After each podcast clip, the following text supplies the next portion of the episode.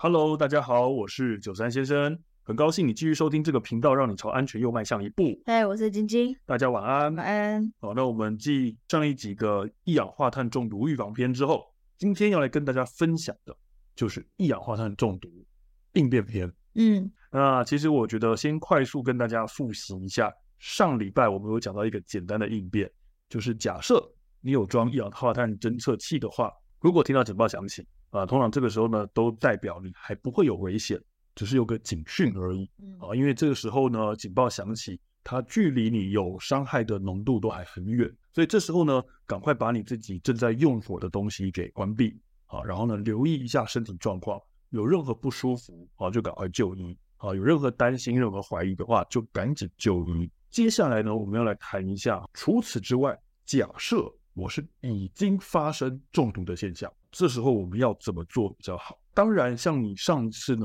讲到说，诶，他们中毒不是中毒，可是全家人都还能够行动，对，用走路的，是那个情况其实不太一样。但有一些比较严重的情形，哦，人可能是会倒地昏迷的。那我们讲的是这种比较严重的情况，哦，因为我说真的，你说的所谓的应变，我当然就是能够行动就赶快救人嘛，跟前面讲的差不多。但如果我今天是发现家里有人中毒，而且他是已经失去意识时，这时候我们要怎么办比较好？所以呢，我想首先我们要分成两种情境。第一个情况是你在外面发现他中毒，你其实是在这个危险区域以外的人，你发现他中毒了，这时候我会建议大家赶快 call 一一九，嗯啊，请消防队过来协助你。不管他是什么情形，就先扣一一九。对，因为毕竟有人倒地，有人倒地。当然，我觉得这个会牵涉到一个事情了。好，你回到家里，你看到有家里有人昏倒在地上，你怎么判断这是不是一一氧化碳中毒？是，我觉得这个其实你不太有机会能够判断得出来。所以通常我们可能会进去去查看看他身体到底怎么发生什么状况。当然，我先跟大家说，有人倒地，这一定是严重的事情。好，所以呢，你发现叫不醒他，赶快叫一一九，这绝对没错。但如果说你今天在回到家里啊，去查看他的状况，再帮他做一些处置救援的过程当中，你发现到身体好像自己也越来越不对劲了啊，那你警觉到说这是一氧化碳中毒了，我会建议你赶快离开这边，离开这个危险的地方，然后呢，一样打一一九。这时候因为你已经发现是一氧化碳中毒了，打一一九的时候要跟他说你怀疑是一氧化碳中毒，嗯，这个是有原因的，因为呢。我们消防队讲真的，我们遇到一氧化碳中毒的案件也没有那么多。那如果今天我们知道这是一氧化碳中毒，消防人员进去救人，不是也会有危险吗？那这时候我们就要提高警觉，我们可能需要叫消防车支援，因为我们出救护的救护车是没有空气呼吸器的哦，所以我们进去也会有危险。嗯，所以如果我们今天知道说啊是氧化碳中毒，我们才会加派消防车过来。呃，请搭消防车的人带空气呼吸器进去把伤患搬出来，啊，否则我们救护的人员也不方便这样直接进去搬，因为也有危险。哦，所以一定要讲出我怀疑我是一氧化碳中毒，这样子他们才能做其他准备，他们才能做这样的准备。否则正常状况下，哦，你只是说他昏倒，没有意识，那我们就是派救护车去了。嗯。对，那这样子其实对消防人员也会有危险。是，好，那当然您不晓得是一氧化碳中毒，另当别论了。如果你发现到是的话，好，你一定要提出这件事情，在报案的时候就要讲。除了这件事情之外，还有一个原因是因为做一氧化碳中毒的急救救治啊，好，它其实是要用高压氧。对。你知道吗？高压氧舱嘛，对不对？你以前待的医院有高压氧舱吗？没有啊，所以有一氧化碳中毒的病人，我们都转出去。哦，是，所以你看，发现到一个要点，对不对？如果我们今天发现啊，消防队的人发现这个人是一氧化碳中毒，嗯，那其实呢，我们消防局那边都会有一些我们这个县市急救医院他们各自不同的施救能力的一个表格，嗯，我们发现他是一氧化碳中毒。我们就会直接送往有高压氧的急诊室去。哦，如果就是家属他没有办法讲出这个东西的话，嗯、那就是会按照一般的呃救护，然后送到邻近的医院。结果刚好邻近的医院像我们，像我高压氧，对，像我当时工作医院没有高压氧的话，我们就是还要再转出去，就浪费很多时间。没有错，所以这是我提醒大家哦，当你发现的时候，为什么你要特别的提醒报案人员？这是一氧化碳中毒。一方面是因为为我们的安全着想，呃，我如果我发现现场不安全，其实我们施救的速度也会变慢，这合理吗？一方面是让我们知道说啊，这是仰望的这种状况，我们才好同步去做一些防护准备，缩减你的救援时间。那第二个是救出来之后送医，我也可以直接去送到合适恰当的医院。嗯，好，因为就近送一定是最快啊，你才能够获得救治。没错。但是这种是属于特殊状况。好，我送到最近的医院，不见得能给予他合适的救治。嗯，我们就要去送能够救治他的医院，这很重要。对，所以我这是要提醒大家，如果你真的今天发现家属应该是氧化碳中毒时，这个讯息就要说清楚，知道的话一定要讲出来。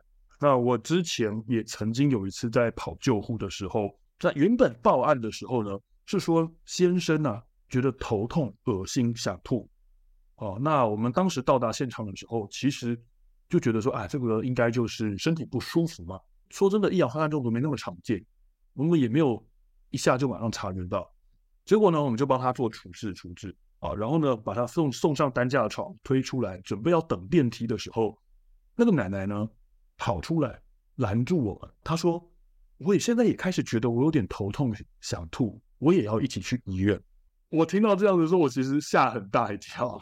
很可怕，因为我刚才在里面待了很久。你又怎样啊？当时，我当时呢就赶紧回报啊。嗯，我当时的是，可是你没有不舒服。我没有不舒服，对，因为后来证实呢，他应该只是真的是凑巧，他只是凑巧也不舒服，所以不是没有异样。没有一氧化碳中毒。对，没有没有没有。当时那个后来送到医院，我有去追查一下，因为我有很担心我自己的安危。所以你通报之后，他们就是会再另外派人来去验，对，现场有没有一氧化碳？没错。哦，对，我们会有一个叫无用气体探测器。什么东西？无用气体探测器。无用。无用。无用。一二三四五。哦，五用气体探测器，嗯哼，测五种气体。哦，好，那当然这个测什么气体呢？说真的，我现在有些已经忘记。嗯，但有一个是测氧气浓度，有一个测一氧化碳浓度。嗯，总之它有一个侦测器可以去侦测。对，那当时呢，反正就是那个阿嬷呢跑出来这样讲的时候，我超级紧张啊！我赶紧打电话跟我们勤务中心讲说，糟糕了，我们这个可能是一氧化碳中毒，而且我们刚才两个人在里面待了很久。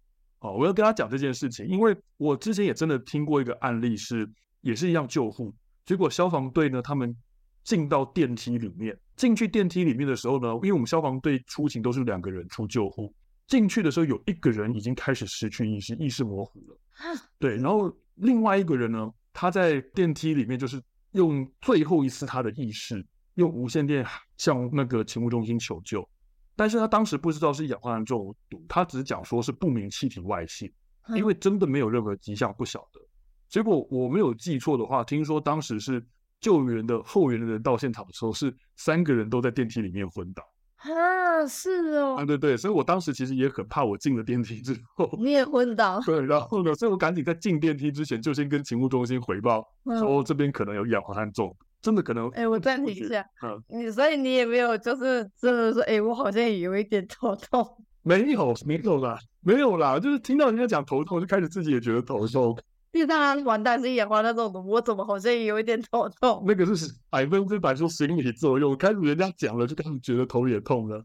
倒没有啦，对对对，当时倒是没有这样子。哦，反正后来呢，我就一路上也都没有事情，可是我就很很担心哦。好，结果到了医院的时候呢，我有跟医生讲这个情况，他就说：“那你们那个去现场测的结果是怎么样？”我说：“好，我再问看看。”嗯，结果后来发现现场测好像没有数，没有就是测到一氧化碳。哦，那后来呢，也就是我们也跟那个医院那边追踪，他们做像你刚刚讲，你上次讲的抽动脉血检查，发现其实没有事情，哦，不是氧化碳中毒啦。是，对，所以我就也安心了。哦，嗯，对，后来我真的超级紧张的，很害怕。也让大家知道一下，就是呃，一氧化碳救治是要用高压氧，好，所以有些人可能会觉得说，好像我准备个什么氧气瓶，好，氧气罐在家里是不是可以治疗、可以急救？其实是没有用。礼拜才有人问过啊，对，其实那个是没有用的啦。那个氧气它不是高压氧，好，那这也让大家晓得一下，这个其实我们吸到了一氧化碳之后，因为它是会去抢你氧气的，抢你氧气的位置，位置，对对，所以呢，你即使离开了事发地点。啊，你可能都还是在持续的中毒状态，而且高压氧，我记得治疗方案是要好几天的，就是而且你要持续一直在抽血。是，对，我听说是可能要在那个氧高压氧舱里面待个一两天有。对，对啊，不是大家想象的那么简单。对啊，不是说拿个气罐吸一吸，对，精神百倍治百病是没有的。嗯，好，所以呢，这是第一个，说我们就在从外面回来发现。那第二种情况比较这个严重一点。就是假设你跟你的家人在同一个空间，你们都在家里，突然间有人昏倒了，好，这个时候要怎么办？其实这时候呢，我要讲一个我觉得很违反人性的建议，我会建议你赶快离开现场，然后打119。一定要这样，没有别的了。诶，我知道这时候大家会想要做的事情是，我能不能够把这个昏倒的人搬离现场？我能不能救他？嗯但是各位，你想想看哦，现在这个人已经昏倒了，代表现场的浓度量可能已经很危险了。而现在他先昏倒，你没昏倒，可能只是体质上的差异而已。而你要去搬运他的话，会不会增加你的耗氧量？你会不会在搬运的过程当中吸了好几口？是你也失去意识。就像我刚才讲到的那个例子，他们进到电梯里面之后，还好他有先求救，结果呢，没多久就大家都昏倒了。如果他没有先求救的话，是不是就没有人知道他们有危险？同样的道理，如果这时候你先搬运你的家人，而你不是先求救，先打一一九求救的话，万一你昏倒了，你们会变成都没有人救治，这个其实才是最严重、最严重的后果。我知道这个事情不容易，因为就像我觉得，呃，你上礼拜不是有提到一件事吗？你说你遇到地震，你赶快掩蔽，嗯，然后那你说这时候如果病人。他真的怎么样了？真的被掉落物打伤了？也不是我的错啊。没错，我觉得你说的很有道理。同样的，我在像一些学校，尤其是幼稚园那种学校、安心班那种托儿所学校，老师也常常会问我一个问题：如果发生地震，我要不要先保护小朋友？再回到另外一种情况，我也常常问一些有当爸妈的朋友：如果家里发生地震了，你要不要先保护你的小朋友？他们肯定要的啦。是啊，其实不管是老师也好，还是父母也好，老师会问我这个问题，就是他觉得他需要保护小朋友，但他真的不知道该怎么办。嗯，因为我们都教大家，你发生地震时一定要赶快先就地掩蔽，其他什么事情都不要做。所以这时候大家会觉得这个很矛盾，心里很挣扎啊。对，到底要先保护自己，还是要先保护小朋友？因为你刚刚讲的都很有道理，理性上是可以接受，可是情感上没办法。嗯，我们先讲理性上的答案。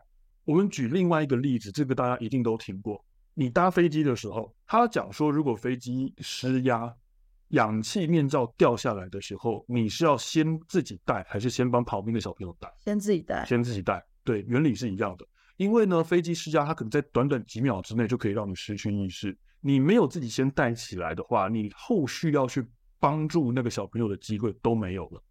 地震也是一样的情况，我都会跟老师讲，你其实要先保护你自己，你要先保护好你自己，万一后面发生事情，你才有机会去照顾这些小朋友。否则，如果连你都受伤了，事后地震结束了，你会什么事情都处理不了，可能伤害影响的范围更大。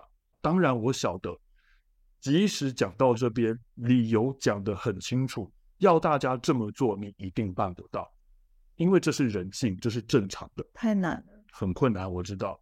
所以我真正要提醒大家的事情，不是你这件事情该怎么做，而是如果这件事情真的让你如此两难的话，你就不应该让它发生，你就应该把你事前的准备工作做好。这个才是事情真正的重点以及解放。哦，你突破盲场，没有错。所以像我刚才讲前面地震的例子，我都跟他们讲，你真正要做的其实不是在这个时间点、这个当下犹豫，而是你平常要把家里的家具固定给做好。如果你今天家里的环境已经是安全的，已经是够安全的，发生地震时，我不担心有东西会掉下来砸伤人。那你又何须在这个时候去左右为难，去犹豫我到底先保护自己还是先保护小孩？嗯，其实问题就解决了。真的让你那么左右为难，就不应该让它发生。所以回到刚才讲的一氧化碳中毒的情况，我知道这时候让你抛下家人直接离开很困难。嗯，所以既然如此，你就不应该让这件事情发生，请安装一氧化碳侦测器。嗯，就像之前讲的，当它警报响起时，其实还不到危险程度，你们是绝对有机会可以全身而退。而且一户只要装一颗就好，应该很容易吧？没错，讲了这么大的一圈，我只是要提醒大家，如果这件事情的后果真的是你无法能够承受的，真的是你无法做抉择的，那你就不应该让它发生。就像上礼拜我们跟大家提到的，好，为什么我觉得贪生怕死是一个好的特质？趋吉避凶。没错。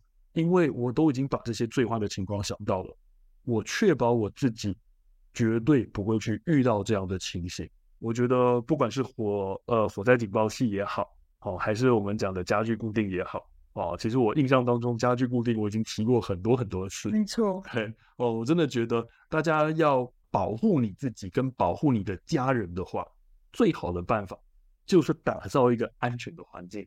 对呀、啊，所以不要再讲说什么生死交关的时候，我就是当然要保护我的孩子，我走没关系，可是孩子一定要留着。是，那你不用闹到这种地步，你就是应该要把事先事前准备先准备好。没错，一定要走这么抓吗？事情？没错，哦，我们不见得能够把所有的灾害百分之百避免，但是你可以降低它发生的机会，嗯，对吗？哦，我们能够能够做的尽量做，你不要什么都不做。然后发生这这件事情的时候才来去做后悔嘛？嗯，对，你常常会想着说，哎，我一定要保住我的孩子。但我讲真的啦，如果发生了那种严重的情况，真的常常最后的结局就是你两个都保不住。对，因为你的环境就是危险的嘛。嗯，对啊。最后这个我觉得可能有些震撼弹。嗯，对。但是我觉得提醒大家，我真的认为事前准备才是最好的解决方案。是，嗯，所以我想呢。今天呢，就跟大家分享这个我们的一氧化碳中毒应变篇啊。其实主要跟大家讲的概念还是一样，事前准备。希望今天的分享内容呢，对大家的安全有所帮助。那如果各位有从这一集获得收获的话呢，请大家给我们五星好评，或者是小额赞助，对我们都是莫大的鼓励。也欢迎多多提问，我们会依你的问题当做下一次的主题。另外，想看精华版影片的话呢，请在 YouTube 搜寻九三先生，并按下订阅。我们会在新节目上线一周后发布影片。那我们今天就分享到这边喽，下次再见，拜拜，拜拜。